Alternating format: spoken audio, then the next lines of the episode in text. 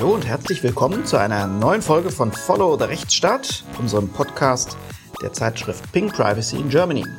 Zu den Themen Recht, Rechtsstaat, zu unserer Verfassung und natürlich zu unseren Lieblingsthemen Datenschutz und Informationsfreiheit. Mein Name ist Stefan Brink. Ich bin der ehemalige Landesdatenschutzbeauftragte von Baden-Württemberg, wobei das jetzt schon so lange her ist. Eigentlich bin ich das gar nicht mehr, oder? Und äh, jedenfalls aktuell leite ich ein Digitalisierungsinstitut in Berlin und sitze hier im Podcast mit Professor Nico Herting, Rechtsanwalt, Herausgeber der Ping.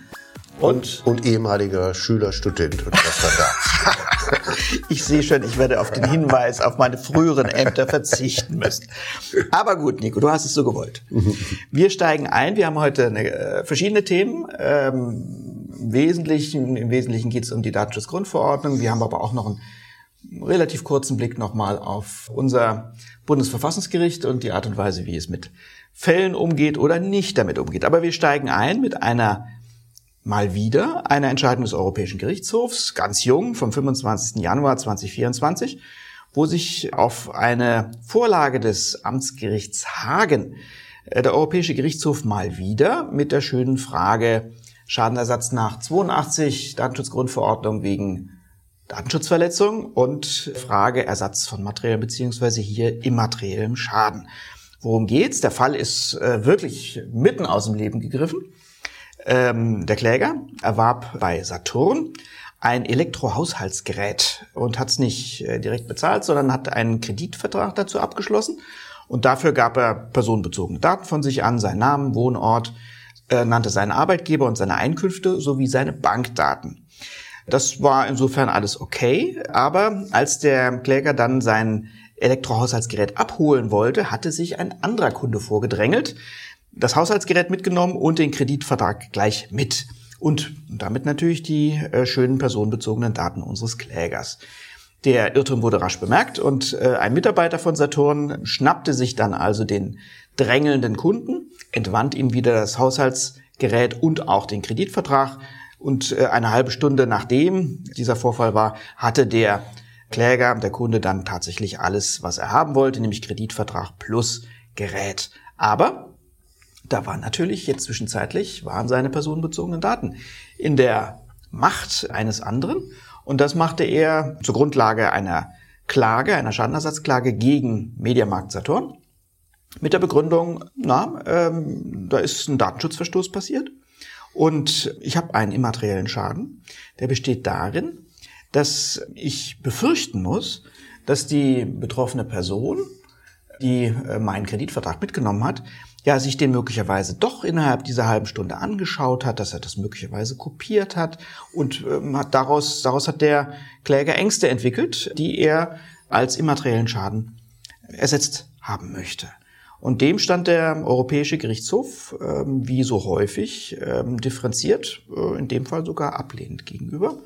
Im Rahmen einer, äh, eines Vorlageverfahrens hat er also dann die entsprechende Frage des vorliegenden Amtsgerichts Hagen äh, beantwortet und gesagt, dass ein, dass der Artikel 82 der Datenschutzgrundverordnung dahingehend auszulegen ist, dass ein immaterieller Schaden nicht bereits dann vorliegt, weil eine betroffene Person befürchtet, dass im Anschluss an ein, eine äh, unzulässige Weitergabe seiner Daten möglicherweise Kopien von ihnen angefertigt worden sein könnten, die in Zukunft weiterverbreitet oder gar missbraucht werden könnten. Also der Europäische Gerichtshof zieht eine Grenze und sagt, keinen immateriellen Schaden, kein solcher Schaden ist anzunehmen, wenn es sich nur um eine, eine befürchtete Rechtsverletzung handelt.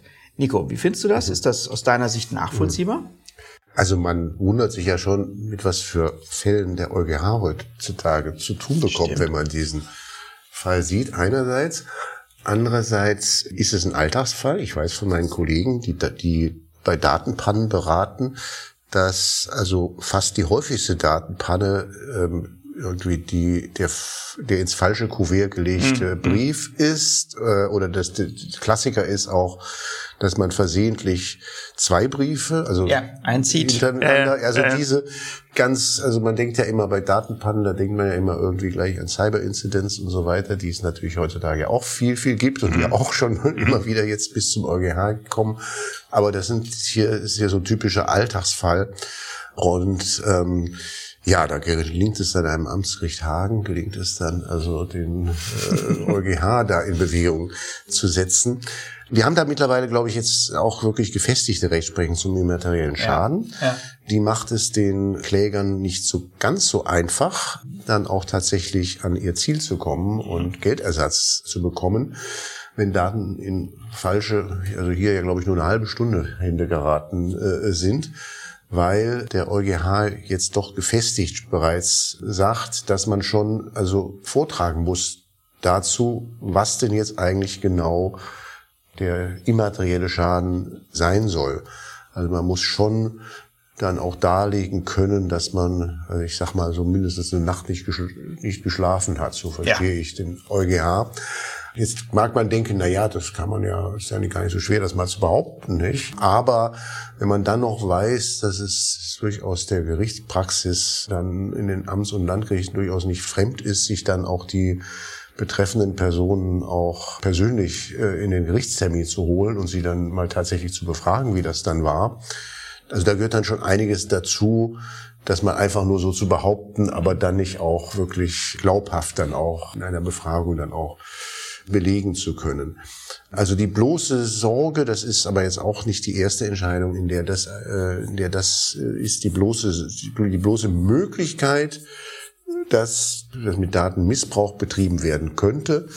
Die ist als solche eben noch, das ist ja als solche noch was ganz Abstraktes, ja, die, die Möglichkeit und ähm, ist deshalb kein immaterieller Schaden, weil halt nicht, weil es halt nicht gleichzusetzen ist damit, dass die geschädigte Person, der Kläger hier, äh, dann tatsächlich sagt, also mir sind die Haare ausgefallen, ich musste zum Arzt gehen und mir was verschreiben lassen oder ähnliches. Das ist nicht, das ist nicht ganz einfach. Es gibt noch ein paar andere äh, Aspekte natürlich hier auch äh, äh, in der Entscheidung, die eigentlich auch recht typisch sind. Also ähm, hier passiert ein Fehler, ja, oder ja, also jedenfalls etwas, was nicht passieren sollte.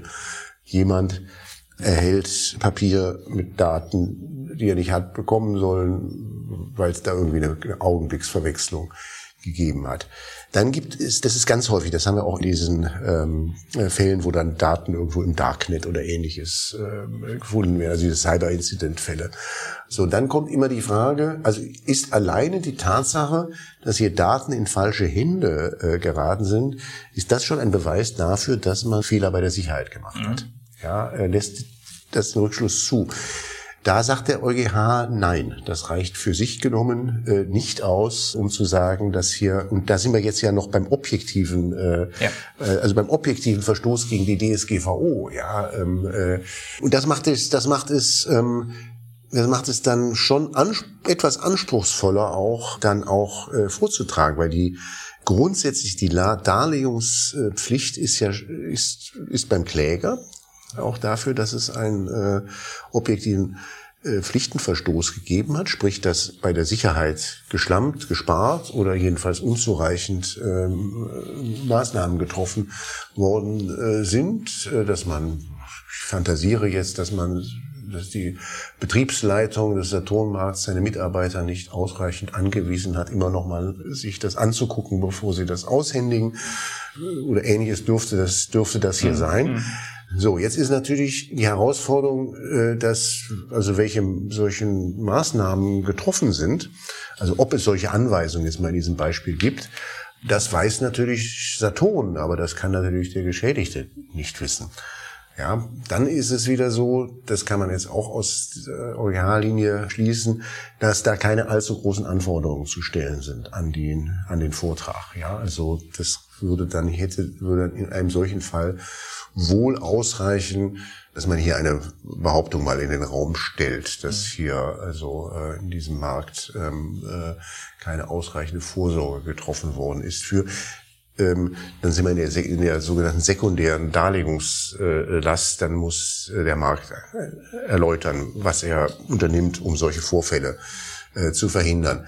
Aber es ist eben nicht so leicht, dass man sagen kann, also da sind Daten in falsche Hände geraten, also ist das ein Verstoß gegen Artikel 32 äh, oder 24 oder 5 DSGVO. So einfach macht man es den Klägern äh, dann hier beim EuGH doch nicht. Mhm. Ähm, auch auch nochmal noch mal betont ist in dieser Entscheidung, dass, wir haben gerade schon immateriellen Schaden entstanden, also das ist dann halt die nächste Stufe.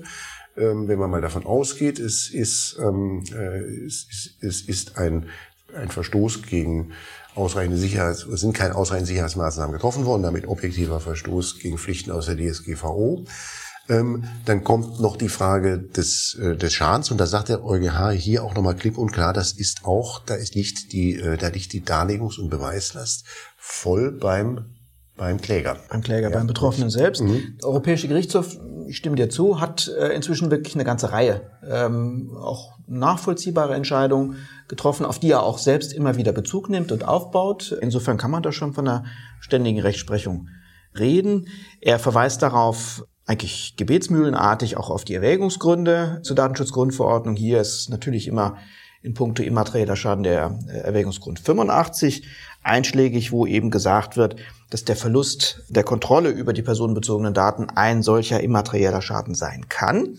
Darauf bezieht er sich auch, aber für alle, die es auch äh, sozusagen nutzen wollen in ihrer täglichen Arbeit, sehen Sie nach bei Rand Nummer 68, da sagt der Europäische Gerichtshof eben zwei Dinge. Erstens, es obliegt demjenigen, der eine solche Schadensersatzklage erhebt, das Vorliegen eines solchen Schadens nachzuweisen. Darüber haben wir eben gesprochen. Und der Europäische Gerichtshof führt aus, insbesondere kann ein rein hypothetisches Risiko der missbräuchlichen Verwendung durch einen unbefugten Dritten nicht zu einer Entschädigung führen. Also wir brauchen eine nicht äh, eine befürchtete Verletzung oder einen befürchteten Schaden, sondern wir brauchen tatsächlich einen Schaden, der eingetreten ist. Und ähm, dadurch, glaube ich, gewinnt die Rechtsprechung durchaus nochmal weitere Konturen. Mhm. Dann gibt es noch einen Aspekt, der ist auch ganz interessant. Ähm, wenn man sich in Deutschland die Klagen anschaut, die es gibt, es gibt das nach wie vor werden die ja von den Rechtsschutzversicherungen äh, getragen. Da gibt es sogar eine Gerichtsentscheidung, dass die Rechtsschutzversicherungen im Zweifel auch einstandspflichtig sind, eine versicherungsrechtliche Entscheidung, also bei Schadensersatz wegen Datenpannen. Es kommt aber, es kommt aber oft halt, wenn überhaupt etwas herauskommt für die Kläger, ist das sehr übersichtlich, was für die, also jetzt äh, pekuniär, also in äh, Euro und in Cent herauskommt.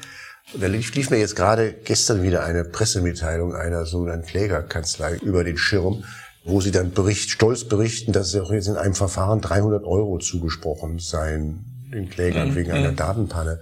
Das ist natürlich, also wenn man sich mal den Aufwand eines solchen Verfahrens mhm. anschaut, ist das natürlich nicht viel. Und wenn man dann noch weiß oder ahnt, dass es klagt niemand einfach nur 300 Euro ein, sondern da ist im Zweifel viel mehr eingeklagt worden. Dann ist es am Ende außer, außer Spesen nichts gewesen, mhm. äh, nichts herauskommt. Und auch was die Höhe angeht, da ist auch halt in der Entscheidung, dass die, dann die beiden anderen Erwägungsgründe, die es noch gibt, nochmal deutliche Riegel vorgeschoben. Also EuGH sagt erstens, gäbe keine, ähm, es gäbe keine Straffunktion des Schadensersatzes. Mhm. Ja, also das, das Bestrafende äh, und damit auch der Seitenblick in Artikel 83 ist kein Thema und sagt dann auch noch, ähm, dass also 82 nicht so zu verstehen sei, dass also je nach Schwere des Verstoßes mhm. also auch mehr herauskommen müsse. Ja.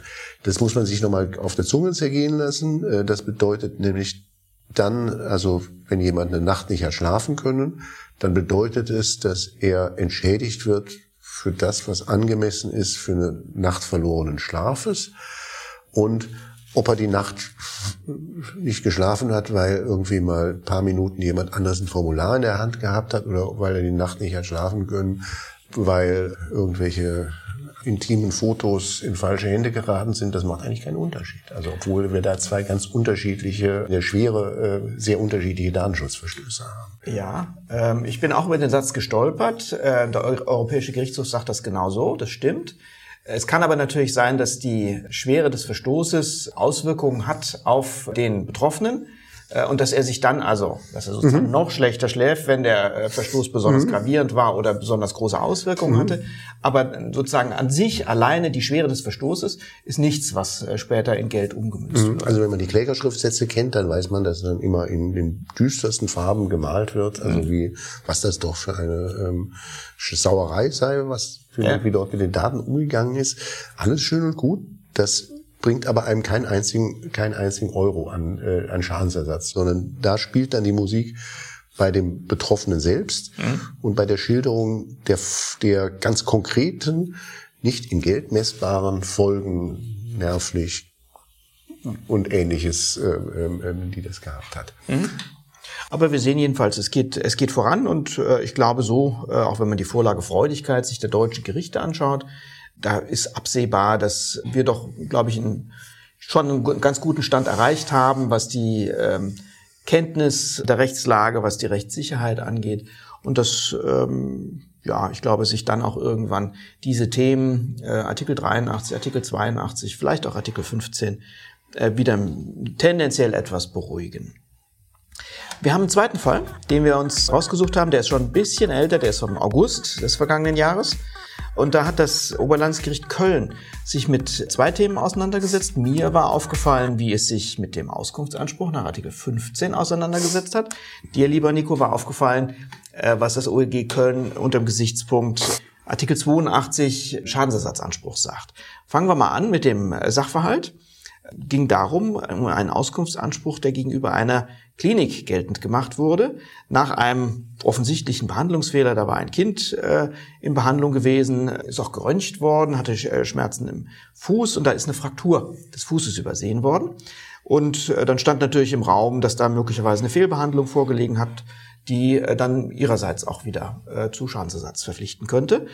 Äh, woraufhin also dann die Betroffene zunächst mal ihren Auskunftsanspruch geltend gemacht hat und gesagt hat, zeig mir mal, was du hast. Die Klinik hat sich auch nicht grundsätzlich geweigert, äh, Auskunft zu geben über die Behandlung und hat äh, also durchaus eine Behandlungsdokumentation vorgelegt, aber eben keine vollständige Auskunft nach Artikel 15 gegeben.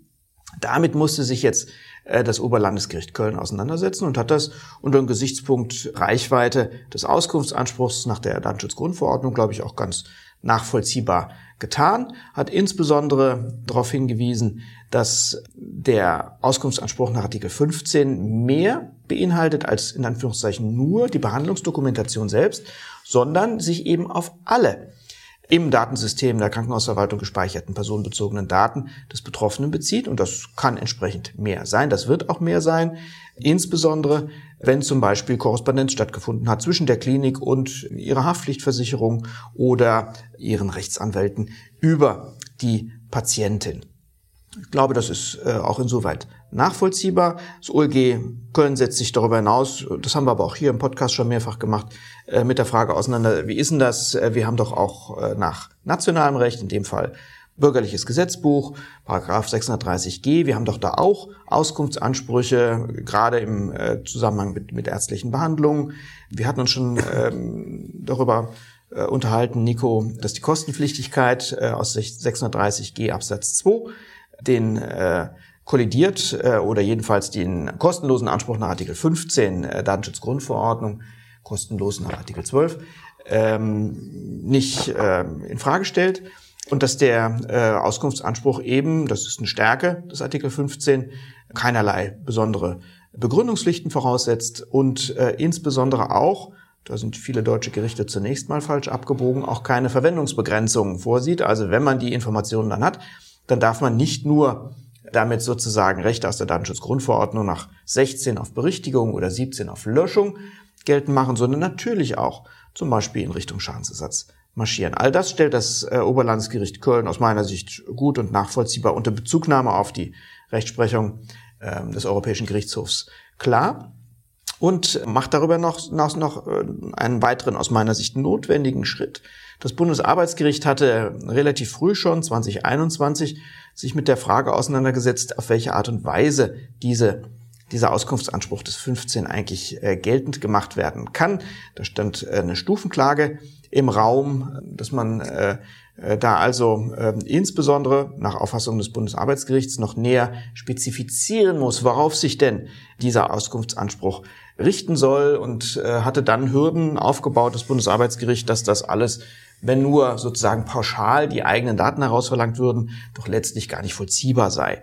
Das hat das Oberlandesgericht Köln aus meiner Sicht nachvollziehbar dargelegt. Das ist selbstverständlich ein schlüssiger Klageantrag ist, äh, wenn man äh, eine vollständige Datenauskunft verlangt.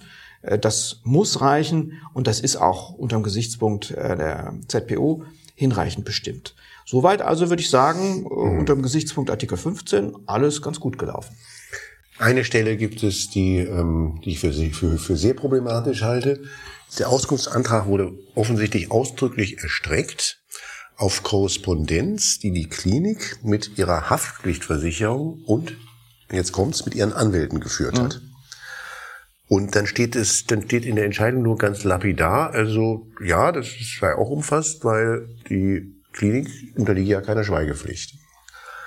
Also beim, man kann nicht zum Anwalt der Gegenseite gehen und sagen, gib mir mal alle personenbezogenen Daten über mich. Das steht, das ist in, in, steht in der, im, im Bundesdatenschutzgesetz, dass es äh, einen solchen Auskunftsanspruch nicht gibt. Das wäre auch schlimm. Also man stelle sich mal vor, der, ähm, der Ehemann hätte einen Artikel 15 Anspruch gegen den Anwalt der Ehefrau im Scheidungsverfahren was ist denn, was ist denn da alles in deinen Unterlagen drin an Daten über mich? Äh, oder damit oder die anwaltliche Schweigeverschwiegenheitspflicht natürlich völlig aus den Angeln äh, mhm. Äh, gehoben.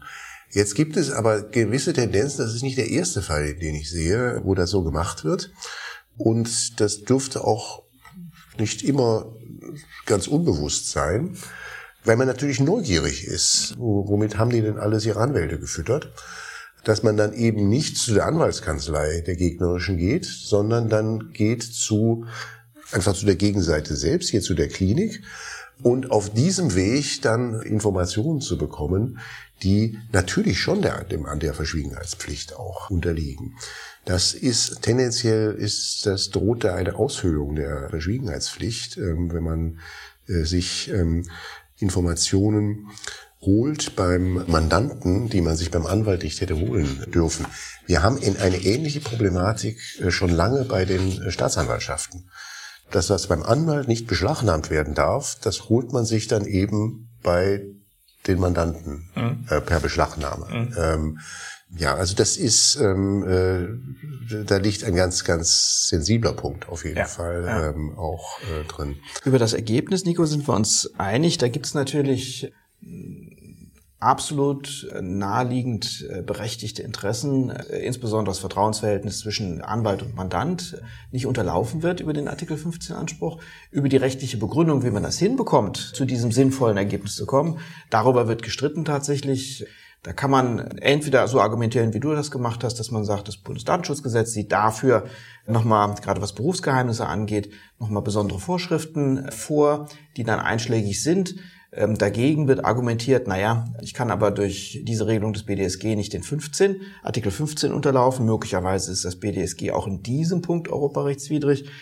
Äh, das Problem ist tatsächlich in der Grundverordnung selbst auch angelegt. Ähm, sie ist, äh, was mögliche Gegenrechte, was die Einschränkung des Auskunftsanspruchs angeht, nicht besonders gut durchdacht. Wir haben da letztlich als Gegenposition nur den Artikel 15 Absatz 4 wo drin steht, das Recht auf Auskunft, also insbesondere auf, auch auf Verhalt einer Kopie nach Absatz 3, darf die Rechte und Freiheiten anderer Personen nicht beeinträchtigen. Daran kann man die Beschränkung des Auskunftsanspruchs festmachen und nur daran nach der Datenschutzgrundverordnung. Jetzt ist aber leider der Verantwortliche selbst keine andere Person. Und deswegen muss man seine berechtigten Interessen, zum Beispiel die Aufrechterhaltung des Vertrauensverhältnisses zum eigenen Anwalt, irgendwie in Stellung bringen gegenüber dem Artikel 15. Man weiß aber nicht so genau, wie man das macht. Letztlich ist mein Vorschlag in dem Bereich immer, das zu versuchen, über eine verfassungskonforme Einschränkung des Artikel 15, die es natürlich auch auf europarechtlicher Ebene gibt. Dann schauen wir halt in die Grundrechtecharta rein und sehen, dass es auch dort natürlich Berufsfreiheit gibt, dass es äh, ähm, eben auch sonstige berechtigte Interessen auch des Verantwortlichen selbst geben kann, die als Gegenrecht zu Artikel 15 geltend gemacht werden können und dann muss der 15 verfassungskonform eng interpretiert mhm. werden. Andere Lösung hast du angesprochen, direkt übers BDSG zu gehen. Bin mal gespannt, ob der Europäische Gerichtshof diese Regelung des nationalen Rechts so ohne weiteres akzeptiert. Über das Ergebnis aber, glaube ich, äh, kann es eigentlich keinen mhm. keinen Zweifel geben. Mhm. Auch wieder typisch, was man oft in diesen Verfahren hat, ein völlig aufgeblähter Streikwert. Da hatte man äh, neben der Aus Auskunft dann noch Feststellungsantrag gestellt und ähm, äh, dann vor allen Dingen noch 10.000 Euro immateriellen Schadensersatz äh, okay. geltend gemacht, äh, weil die Auskünfte nicht vollständig erteilt worden waren. Und das hat der Kläger verloren hier, diesen Teil äh, des Verfahrens, weil nämlich, also nicht nur, dass er keine 10.000 kriegt, sondern er kriegt gar nichts an Schadensersatz, weil er nicht hat darlegen können, dass er tatsächlich immateriell beeinträchtigt war, dadurch, dass er die Auskunft nicht oder nicht rechtzeitig äh, bekommen hatte. Ähm, so dass auch das letztlich wieder ein Verfahren ist, von dem ja wahrscheinlich auch wieder Rechtsschutzversicherung, äh, die dahinter steht. Also was jedenfalls den zum erheblichen Teil dann also allenfalls den Anwälten ein Honorar einspielt, aber äh, wo der Kläger nichts von hat. Sehr schön, Nico. Dann würden wir schauen auf ähm, zwei Fältchen, zwei kurze ähm, Nichtannahmebeschlüsse des Bundesverfassungsgerichts. Äh, auch damit haben wir uns mit der Art und Weise, wie unser Verfassungsgericht in Karlsruhe mit Verfassungsbeschwerden umgeht, haben wir uns schon mehrfach beschäftigt oder vielleicht sogar beschäftigen müssen. Wir haben jetzt hier vorliegen einen Beschluss der ersten Kammer des Zweiten Senats vom äh, 16. Oktober 2023. Ein Spannender Fall aus dem Bereich des Strafprozessrechts. Da ging es darum, dass ein in Untersuchungshaft befindlicher Beschuldigter Beschränkungen auferlegt bekam, äh, was seinen Umgang mit seinem Pflichtverteidiger äh, aus der Untersuchungshaft heraus anging. Äh, da wurde insbesondere eine Kontrolle des Schriftverkehrs angeordnet und den, den Beschuldigten verboten, Gegenstände übergeben zu bekommen von seinem Pflichtverteidiger. Und diese ähm, erschwerenden Anordnungen sind also mit der, mit einer Verfassungsbeschwerde angegangen worden. Der äh, Beschuldigte selbst kam aus der Reichsbürgerszene und hatte also äh, tatsächlich dann versucht, äh, ja, diese Auflagen wieder loszuwerden. Das Bundesverfassungsgericht hat ähm, interessant reagiert, hat nämlich äh, äh, zunächst mal durchaus sozusagen diese Beschwerde für relevant erachtet, dann aber ähm, sie an der Substantiierungspflicht scheitern lassen und ja, sozusagen unzulässig gemacht. Und was sie dort ausführen zu der Verpflichtung des Beschwerdeführers, seine Beschwerde näher zu begründen, das ist bemerkenswert und mm, aus meiner Sicht möglicherweise auch überzogen, was da inzwischen gefordert wird. Gerügt wird sozusagen vom Bundesverfassungsgericht, dass die Verfassungsbeschwerde nicht klar und unter detaillierter Auseinandersetzung mit deren Schutzbereich, mit dem Schutzbereich der betroffenen Grundrechte herausarbeiten ähm, würde, wo unter Einbeziehung der ergangenen verfassungsgerichtlichen Rechtsprechung und der entsprechenden verfassungsrechtlichen Maßstäbe äh, der Rechtsverstoß, der Verfassungsverstoß zu sehen ist. Wenn man das so fasst, die Substantivierungspflicht, also sich nicht nur mit ähm, der Verletzung auseinanderzusetzen und die klar zu machen, sondern auch den Schutzbereich des als verletzt gerügten Grundrechts herauszuarbeiten und sich mit der verfassungsgerichtlichen Rechtsprechung auseinanderzusetzen, dann ähm, ja, kann man schon die Frage stellen, ob die Verfassungsbeschwerde überhaupt noch ein Instru das Instrument eines Normalbürgers sein kann oder ob ich dann tatsächlich äh, nicht äh, sozusagen mich immer äh, anwaltlich beraten lassen muss, möglicherweise sogar spezifisch beraten lassen muss. Ähm, noch dazu, ähm, man darf ja nicht vergessen, das, was dort gefordert wird an Substantiierung, ist ja Rechtsprechung des angerufenen Gerichts, äh, von dem man eigentlich ausgehen sollte, dass es seine eigene Rechtsprechung kennt und die nicht nochmal vorgebetet bekommen muss. Ähm, natürlich kann man ähm, die Substantiierung nicht nur auf Tatsachenfragen beziehen, sondern die Substantivierungspflicht auch auf ähm, einschlägige Rechtsfragen erstrecken. Wie tief man sich dann aber mit der Thematik auseinandersetzen muss, das scheint mir dann doch ähm, ja zumindest problematisch, das so hoch zu hängen, dass der Normalbürger letztlich gar keine Chance mehr hat, eine zulässige Verfassungsbeschwerde in Karlsruhe einzulegen. Ja, das ist, ich bin, ich war über diese Entscheidung vor allem deshalb erstaunt, weil mir gar nicht bewusst war, dass, dass diese Kontaktbeschränkungen, also nicht Kontrolle des Schriftsverkehrs durch einen Leserichter, also alles, was, was der an Post kriegt, muss erst, wird erstmal geöffnet und gelesen. Und dann auch die Trennscheibe beim Besuch und die ständige, das, das, das sind ja alles Sachen, die stammen aus den 1970er Jahren, mhm. also aus der Zeit des RAF-Terrors. Mir war gar nicht bewusst, dass es das alles noch gibt weil vieles von dem ist ja, ist ja Vergangenheit, was damals, was es damals an Antiterrorgesetzgebung gegeben hat und viele sieht man heute auch kritisch. Und das Bundesverfassungsgericht lässt auch durchaus ausdrücklich offen, ob das verfassungsrechtlich alles so in Ordnung ist. Und ähm, also das ist ähm, äh, ja, das ist schon nicht wirklich zu verstehen, dass sich das Verfassungsgericht dann also hier davon stiehlt letztlich, indem ja fast wie so eine Art, ja wie das früher die Korrekturassistenten gemacht haben, nicht, ähm, äh, dran schreibt, was es alles in dem Schriftsatz der Anwälte, äh, die, die Verfassungsbeschwerde aufgesetzt haben, vermisst. Ja, ähm, äh, also aus Sicht aus Sicht des betroffenen Häftlings möchte er gerne dass das Bundesverfassungsgericht sich damit befasst. Also ist das in Ordnung, dass jetzt mein ganzer dass jetzt alles gelesen wird, was ich hier schreibe, ähm, ist das in Ordnung, dass ich ähm, nur hinter einer Trennschreibe besucht werden darf? Und was bekommt er?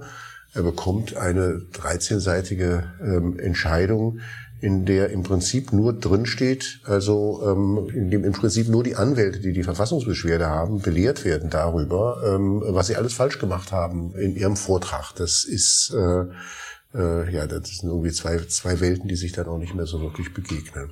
Ja, man kann den Eindruck haben, wenn man die äh, Begründung sich anschaut, dass Karlsruhe letztlich äh, sozusagen zwei verschiedene Verfahren äh, miteinander vermischt in der Sache geht es um die Frage der Verfassungsmäßigkeit der 148, 148a StPO.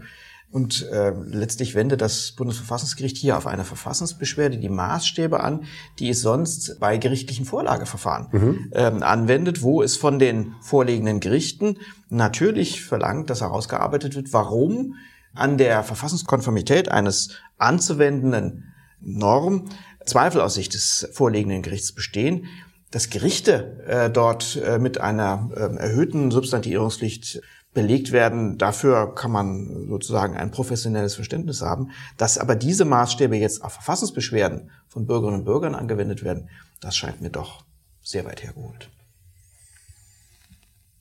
Und dann haben wir noch den fetten Anwalt. das stimmt. Einen fetten Anwalt und Rumpelstilzchen. Mhm.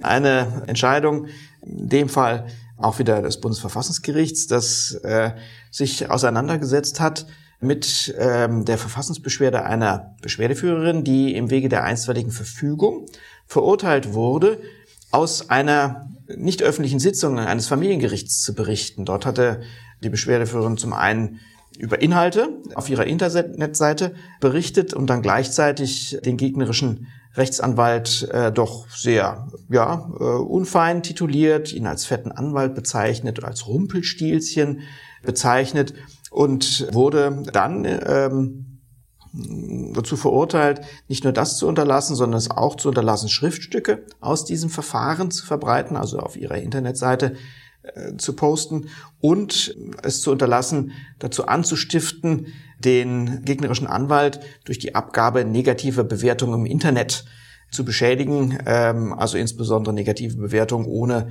dass überhaupt ein Mandatsverhältnis zu diesem Anwalt bestanden hätte. Gegen all diese im Wege der einstweiligen Verfügung ergangenen Verurteilungen beschwerte sich die Beschwerdeführerin. Und auch in diesem Fall ähm, sagte die Kammer des äh, Bundesverfassungsgerichts, ähm, ja, die wäre wohl begründet, die Verfassungsbeschwerde. Nämlich nach unseren Maßstäben, die ähm, das Bundesverfassungsgericht äh, zur Auslegung der Meinungsfreiheit, Artikel 5 Grundgesetz entwickelt hat, ähm, haben die Ausgangsgerichte, ähm, sind die zu kurz gesprungen. Äh, sie haben sich nämlich insbesondere nicht bei, in Bezug auf die äh, äh beleidigenden Äußerungen, die möglicherweise beleidigenden Äußerungen, intensiver mit dem Kontext ähm, dieser Äußerung beschäftigt. Sie haben insbesondere nicht erkennen lassen, die Ausgangsgerichte, dass sie die widerstreitenden grundrechtlichen Interessen der Beschwerdeführerin gewürdigt hätten. Ähm, hier gibt es eine eigene ähm, sozusagen Unterkategorie der Überlegung des Bundesverfassungsgerichts zur Meinungsfreiheit, Artikel 5, das nämlich äh, immer dann, wenn sich die an diesem möglichen äh, Verbaldelikt Beteiligten in einem Kampf ums Recht befinden, also wenn die vor Gericht stehen, in einem gerichtlichen Verfahren, sich beharken, mhm. äh, dass dann erst recht auch ähm, schon klare, vielleicht sogar härtere Gangarten zulässig sind. Genau, ähm, vor, vor Gericht darf ich den fetten Anwalt auch fetten Anwalt nennen. Ja. Ja, ähm, da ist jedenfalls ähm, viel stärker noch auf den Kontext der Äußerung zu schauen. Und ähm, das führt das Bundesverfassungsgericht ganz munter aus. Also äh, sagt im Prinzip der Beschwerdeführerin, du beschwerst dich schon zu Recht, aber sie kriegen dann wieder die Kurve sagen und sagen ihr, leider ist aber deine Verfassungsbeschwerde unzulässig. Hier geht es um eine Unzulässigkeit äh, wegen dem äh, Grundsatz der Subsidiarität. Ich darf nur dann eine Verfassungsbeschwerde äh, mit Erfolg einreichen, äh, wenn ich alle rechtlichen Möglichkeiten, die ich vor den Fachgerichten habe, ausgeschöpft habe. Und hier verweist das Bundesverfassungsgericht darauf, äh, dass die Beschwerdeführerin ja in Anführungszeichen nur im vorläufigen Rechtsschutzverfahren im Wege der einstweiligen Verfügung verurteilt wurde, diese Äußerung zu unterlassen und sie könnte ja noch den Rechtsweg in der Hauptsache beschreiten. Und ähm, deswegen äh, sei die Verfassungsbeschwerde unzulässig. Überzeugt dich das, Nico? Was mhm. hätte es der Beschwerdeführerin denn gebracht, äh, hier eine Haupt mhm. die Hauptsache zu beschreiten? Und hätte sie insbesondere diesen, freundlich formuliert, Kommunikationsprozess nach ähm, Beendigung des äh, Streits in der Hauptsache mhm. überhaupt noch sinnvoll fortführen können? Diese Entscheidung ist voller Kuriositäten. Also ich habe gerade im Augenblick einen, eine, bin gebeten worden zu einer Frage, die das Bundesverfassungsgericht stellt, Stellung zu nehmen. Das ist eine Verfassungsbeschwerde, die ich 2016 eingereicht habe, also vor stolzen acht Jahren. Dieser Fall hier richtet sich, in diesem Fall richtet sich die Verfassungsbeschwerde gegen Entscheidungen in zweiter Instanz des Landgerichts Dresden aus dem August 2023 und es wird im November 2023 entschieden. Geradezu vorbildlich. Also geradezu vorbildlich. Also da ist man schon verwirrt, warum ähm, es manchmal ganz lange dauert. Ja. Und es dann auch manchmal wieder ganz schnell geht. Das erklärt ähm, sich wahrscheinlich, Nico, ähm, aus der sehr unterschiedlichen Belastung der einzelnen Dezernate, ähm, der, der beiden Senate des Bundesverfassungsgerichts. Das werden Sachen sein, die sozusagen frei verteilt werden zwischen den verschiedenen Richtern und Richtern des Bundesverfassungsgerichts. Und die sind, je nachdem, welche Zuständigkeiten sie haben, sehr unterschiedlich ausgelastet. Manche sind sehr fix. Manche haben sozusagen ein leergeräumtes Dezernat und freuen sich über jede Beschwerde, die reinkommt. Mhm. Äh, und andere haben einfach gerade mhm. übrigens im Bereich Artikel 5 äh, riesige Berge äh, an Altbeständen vorliegen. Aber sagen wir mal, ein paar Jahre ist die Regel, mhm. nicht? Und mhm. das ist dann eine, eine ganz, ganz seltene Ausnahme, aber dann auch schon wieder so, dass ja die, die Kläger hier ja erstmal nicht so furchtbar viel davon haben. Mhm. Ähm, jetzt muss man bei solchen Entscheidungen wissen, dass ähm, so ein Verfahren ums Äußerungsrecht schon ein bisschen Geld kostet. Also das geht, da Streit wird. Also jetzt ist okay, jetzt ist das Amtsgericht gewesen, aber ähm, äh, also das ist nicht, das ist kein billiges Vergnügen. Aus Sicht hier ähm, der Klägerin, sie ist gegen zwei Äußerungen in zwei verschiedenen Verfahren vorgegangen beim Amtsgericht Dresden, hat verloren, dann hat sie beim Landgericht Dresden verloren im Eilverfahren dann geht sie zum Bundesverfassungsgericht, nicht gar, keineswegs im Eilverfahren, sondern im normalen Verfassungsbeschwerdeverfahren, verliert sie wieder. Ja, ähm, das ist teuer. Ja, und so eine Verfassungsbeschwerde aufsetzen zu lassen, siehe eben, was das äh, Verfassungsgericht alles verlangt, für Formalien. Also wenn man da äh, äh, einen Anwalt dann findet, der das auch gut machen kann, das ist, äh, das ist nicht Portokasse. Und jetzt sagt das Gericht, das sagt das Verfassungsgericht, aber ähm, also du hast völlig recht mit allem, was du sagst. So wie das Amtsgericht das gemacht hat und das Landgericht das gemacht hat, geht's nun wirklich nicht. Aber du musst zurück wieder back to square one. Du musst wieder zurück zum Amtsgericht und Hauptsache Klage führen. Ähm, normalerweise ist es ja so, dass man schon weiß, dass das Amtsgericht, wenn die sich einmal festgelegt haben, und das Landgericht, dass die dann im Hauptsacheverfahren, wo es ja auch nur um Rechtsfragen geht, dass die jetzt nicht anders entscheiden werden. Hier ist das jetzt vielleicht eine Besonderheit, weil so brettbreit wie das Bundesverfassungsgericht da es jetzt reingeschrieben hat, dass sie das nicht so machen durften, wie sie es im, im Einstweiligen gemacht haben. Tja, vielleicht, also wenn er, wenn er jetzt nicht der Trotz siegt bei den äh, Dresdner Richtern, vielleicht ja doch die Chance besteht, dass das dann schon im, äh, auch in den dass das jetzt nicht wiederum bis zum Bundesgerichtshof müsste das nämlich ansonsten gehen. Und da wird es richtig teuer. Ja? Also das wäre der, der Weg zurück zum Bundesgerichtshof und dann wieder nach zum Bundesverfassungsgericht. Teuer und von Zeit mal gar nicht zu reden. Also mit äh, Hauptsacheverfahren dann über drei Instanzen, da sprechen wir locker von, von, von, von, von vier, fünf Jahren.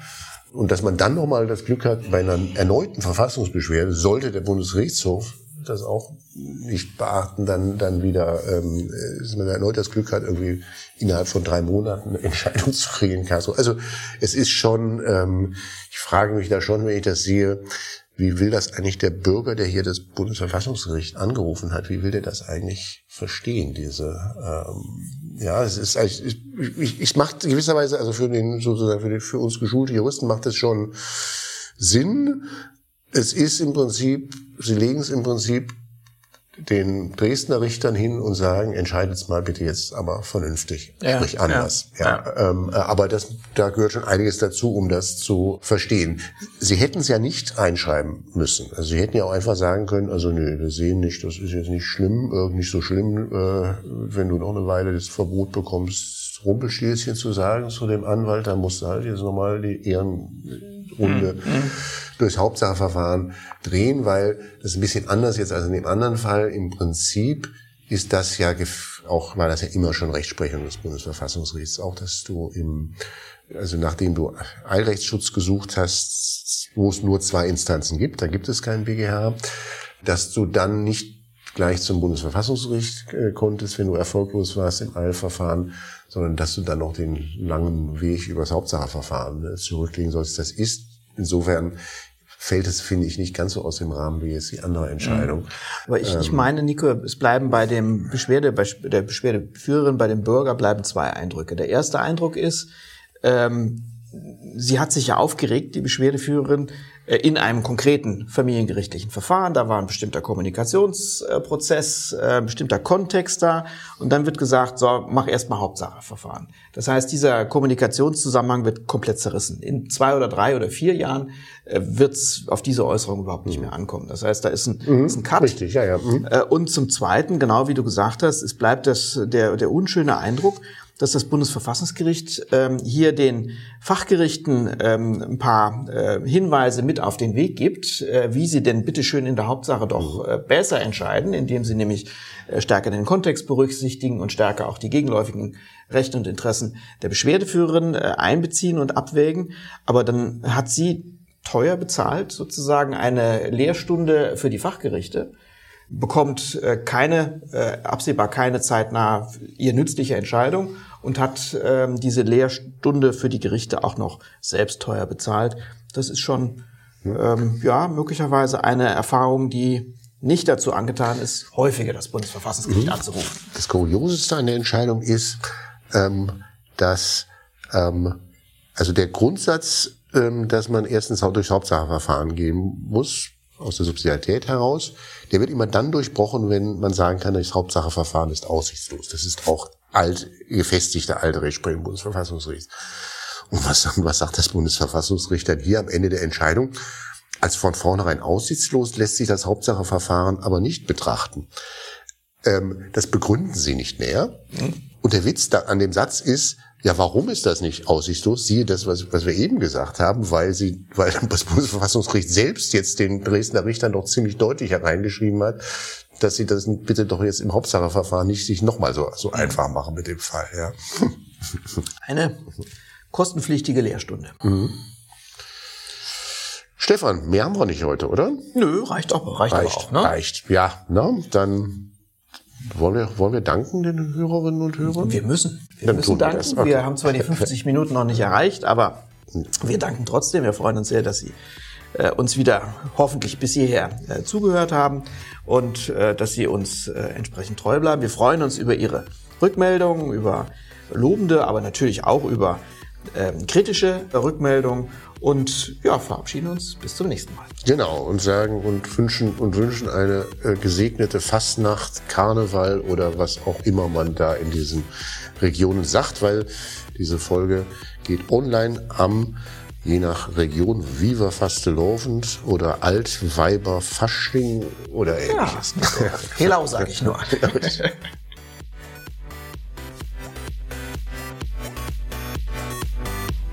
Das war Follow the Rechtsstaat. Schaltet auch ein bei der nächsten Folge und abonniert.